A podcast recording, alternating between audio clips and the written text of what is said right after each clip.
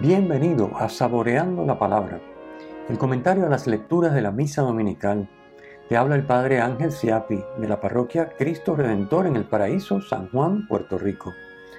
Recuerda que en la descripción están las citas bíblicas de las lecturas, el enlace al guion de la lección divina, el enlace a los apuntes del comentario y la dirección de la página web de la parroquia Cristo Redentor. En el nombre del Padre, del Hijo y del Espíritu Santo. Amén. Oh Dios, que manifiestas especialmente tu poder con el perdón y la misericordia, derrama incesantemente sobre nosotros tu gracia, para que, deseando lo que nos prometes, consigamos los bienes del cielo por nuestro Señor Jesucristo, tu Hijo, que vive y reina contigo en la unidad del Espíritu Santo y es Dios, por los siglos de los siglos. Amén. Domingo vigésimo sexto del tiempo ordinario, ciclo A. La primera lectura de hoy nos presenta al profeta Ezequiel, que en el año 597 a.C., junto a otra gente importante de la ciudad, Ezequiel, que es de linaje sacerdotal, es deportado a Babilonia por el rey Nabucodonosor. Ezequiel va a ejercer, su actividad profética allí, en el destierro. Su actividad va a abarcar hasta el año 571 antes de Cristo, ¿verdad? casi unos 30 años. Ezequiel es por tanto testigo de la segunda deportación y de la destrucción de Jerusalén que ocurren en el año 587 antes de Cristo, o sea, 10 años después de la primera deportación. Todas estas desgracias son consecuencia de haber quebrantado la alianza con el Señor. Constituyen una llamada de atención de parte de Dios para que el pueblo recapacite y a la misma vez un castigo purificador para que aprenda a fiarse de Dios y a obedecer sus palabras. Dios, siempre fiel a su alianza, perdonará al pueblo si éste reconoce sus pecados y se arrepiente. La doctrina sobre la retribución divina enfatizaba la unidad del pueblo de Israel en un sentido tanto espacial o sea, todas las regiones estaban abarcadas como temporal, todas las generaciones. El pueblo era todas las regiones en todas las generaciones. Y el pueblo era, según esta doctrina, solidario, tanto para el bien como para el mal, solidario en el bien y en el mal. Por eso, Dios es justo y misericordioso cuando premia o castiga a generaciones siguientes por el comportamiento de las anteriores. Esto lo podemos ver, por ejemplo, en Éxodo capítulo 34, versículos 6 y 7. Pero en el destierro, en Babilonia, el pueblo siente que Dios lo trata injustamente y se queja por tener que sufrir por los pecados de sus antepasados. Como nos dice el versículo 25, no es justo el proceder del Señor. Ezequiel enseña que la responsabilidad y por tanto la retribución por los propios actos es personal. Si bien es cierto que los actos de los demás y los del pasado influyen de algún modo en el presente. Esto implica, el hecho de que sea la retribución personal, esto implica que siempre es posible cambiar.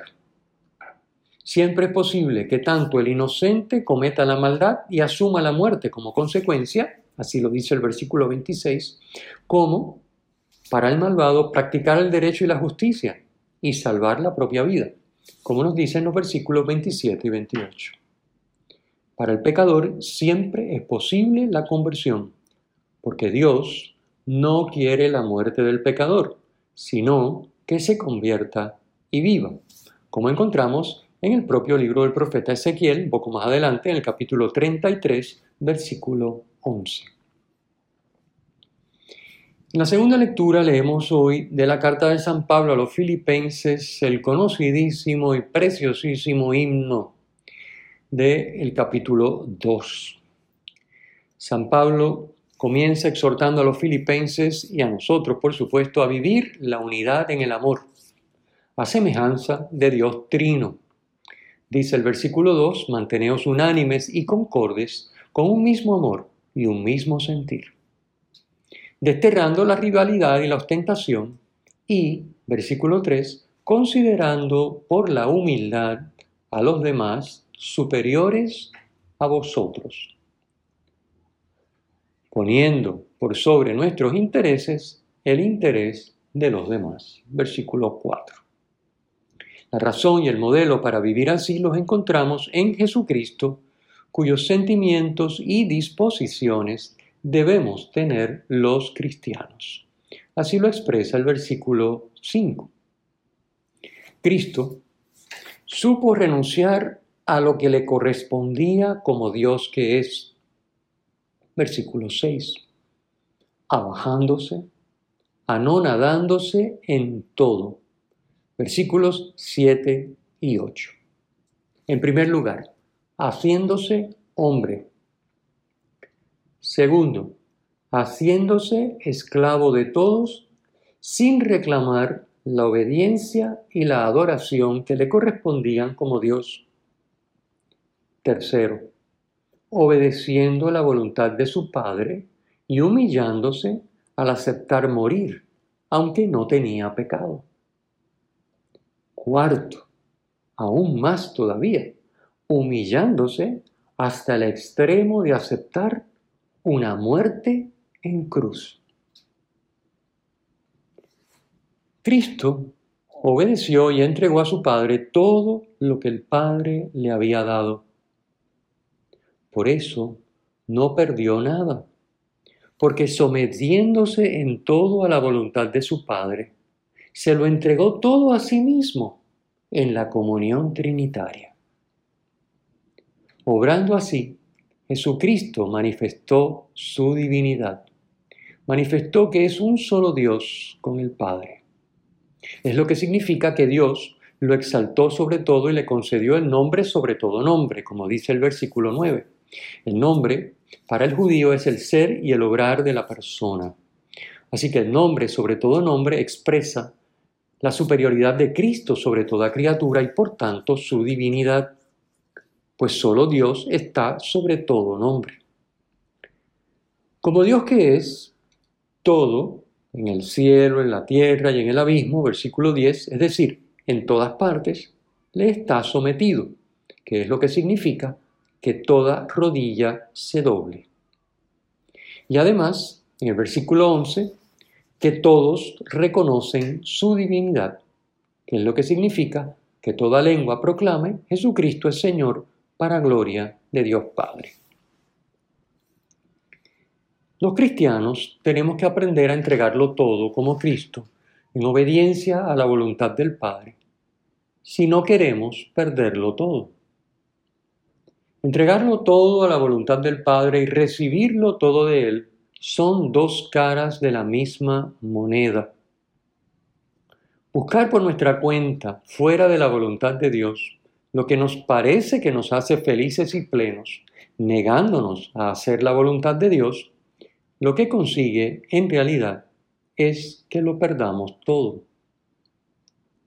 Dios viene en nuestra ayuda si estamos atentos a escuchar sus continuas llamadas, como nos explica el padre Jacques Philippe en su libro Llamados a la vida, del cual les comparto ahora la siguiente cita.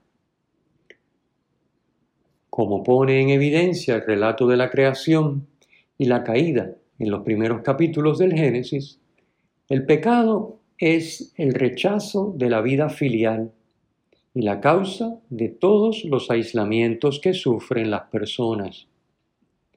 Por orgullo, el hombre se niega a recibir la vida y la felicidad de manos del Padre en medio de una dependencia confiada y amorosa pretende ser su propia fuente de vida. Como consecuencia, surgen numerosas sospechas, temores e inquietudes, así como una exacerbación de la concupiscencia.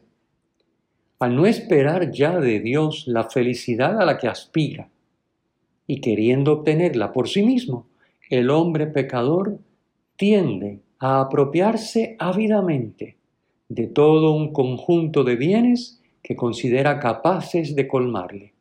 La riqueza, el placer, el reconocimiento, etc. La apertura a las llamadas de Dios libera del orgullo, hace pasar de una actitud de autosuficiencia, de la pretensión de ser el único dueño de la propia vida, a una actitud de dependencia del otro con O mayúscula, de disponibilidad, de humildad y de confiada sumisión. Ayuda a salir de las trampas de la concupiscencia. Al llamar al hombre, Dios despierta y orienta su deseo hacia bienes más capaces de colmarle que los que son objeto de su concupiscencia inmediata. Libera del temor. Al hacerse disponible a las llamadas de Dios, el creyente recibe un estímulo y una fuerza que le permiten superar sus temores y salir del estrecho círculo de las protecciones en que se deja encerrar con demasiada frecuencia. Cierro la cita, que está tomada, por cierto, del capítulo 1 de este libro que les indico, llamados a la vida. Pasemos entonces al Evangelio. Veamos un poquito la ambientación de la escena que nos trae hoy el texto. Jesús ha hecho su último viaje a Jerusalén, donde consumará su pasión, muerte y resurrección. Como había profetizado Simeón en la presentación en el templo, Jesús es signo de contradicción. Por un lado, las multitudes lo aclaman al entrar en Jerusalén. Los niños y la gente sencilla lo buscan, acogen su enseñanza y se benefician de sus curaciones. Por otro, los sacerdotes, fariseos y doctores de la ley lo critican y rechazan. Luego de que Jesús expulsa a los mercaderes del templo, la situación se vuelve tan tensa que Jesús pasa la noche en Betania. Al día siguiente regresa a Jerusalén y comienza a enseñar en el templo. Allí los príncipes de los sacerdotes y ancianos le cuestionan sobre su autoridad para actuar así. Esta pregunta lo que buscaba no era conocer la verdad sobre Jesús, sino encontrar su respuesta, en su respuesta algo que les permitiera desacreditarlo y acusarlo. Jesús condiciona su respuesta a que ellos le respondan primero a otra pregunta. ¿El bautismo de Juan de dónde era? ¿Del cielo o de los hombres? Les dice en Mateo capítulo 21, versículo 25a. Ellos no podían admitir que Juan era el enviado por Dios, porque no le habían creído. Tampoco podían decir que su doctrina era puramente humana, porque el pueblo lo tenía por profeta. Por eso fingen no saber la respuesta. Y entonces Jesús no responde tampoco a su pregunta, sino que les dirige la parábola de los dos hijos que leemos hoy. Con la parábola Jesús busca que los sumos sacerdotes y los ancianos recapaciten sobre su rechazo a la voluntad de Dios expresada en la predicación de Juan. Y que Jesús claramente señala como venida de Dios. Dice Jesús en el versículo 32a, vino Juan a vosotros enseñándoos el camino de la justicia, es decir, el camino de la voluntad de Dios, es lo que significa la justicia. Hay una diferencia entre lo que ellos dicen y lo que hacen. Ellos mismos admiten que para hacer la voluntad de Dios no cuenta decir Señor, Señor, ni cuentan las palabras, sino las obras. ¿Quién de los dos cumplió la voluntad de su Padre? Contestaron, el primero. Versículo 31. Sin embargo, no están dispuestos a cambiar. Es necesario recapacitar arrepentirse y enmendarse. como hacen los publicanos y las prostitutas. Los sacerdotes y ancianos consideraban a estas personas como absolutamente impuros, dignos del rechazo total de Dios y fuente de contaminación moral para quienes trataban con ellos. Jesús los presenta como ejemplo del actuar justo de los que antes han vivido fuera de la voluntad de Dios.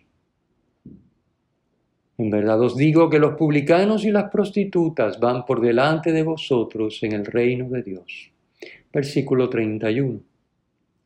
Se cumple así lo que expresa la primera lectura de hoy.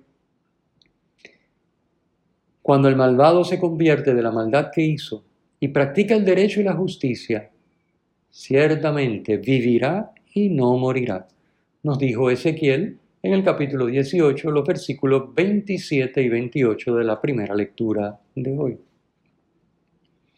De la parábola podemos entonces sacar dos enseñanzas. La primera, siempre hay esperanza para el pecador que quiere cambiar. La segunda, el que quiere vivir en la voluntad de Dios debe examinarse humildemente.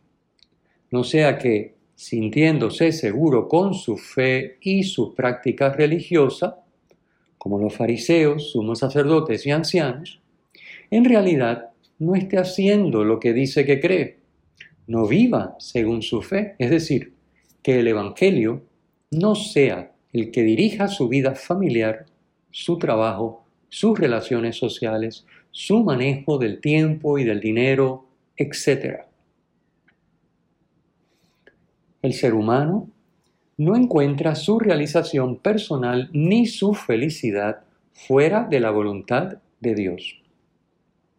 Para vivir en la voluntad de Dios es necesario deponer la autosuficiencia y cultivar una actitud de escucha y disponibilidad para acoger las llamadas que Dios nos dirige a lo largo de la vida y que provienen esencialmente de la palabra de Dios, los acontecimientos de la vida, las peticiones de otros y el Espíritu Santo, como nos explica muy bien el padre Jacques Philippe en el libro que he citado, Llamados a la Vida. Dice el padre Philippe que el hombre no puede realizarse únicamente llevando a cabo los proyectos que elabora, sino que tiene que atender a las llamadas que se le dirigen a lo largo de su vida y responder a ellas. Llamadas que tienen su origen último en Dios y que son, en última instancia, llamadas a la vida. La llamada de Dios, que se nos dirige de múltiples formas, encuentra su forma más completa y luminosa en el misterio de Cristo. A propósito de esto, recordemos el himno a Cristo en la segunda lectura de hoy, del capítulo 2 de Filipenses. En toda respuesta a la llamada de Dios, aunque sea ínfima en su objeto, hay un añadido de vida, de fuerza y de aliento que se nos comunica, pues Dios se da al que se abre a sus llamadas. Además, nos lleva a entrar progresivamente en una auténtica libertad. Porque sin llamada y sin la respuesta correspondiente, el hombre quedaría encerrado en su pecado. El Señor esté con ustedes y con tu espíritu. La bendición de Dios Todopoderoso, Padre, Hijo y Espíritu Santo, descienda sobre ustedes y les acompañe siempre.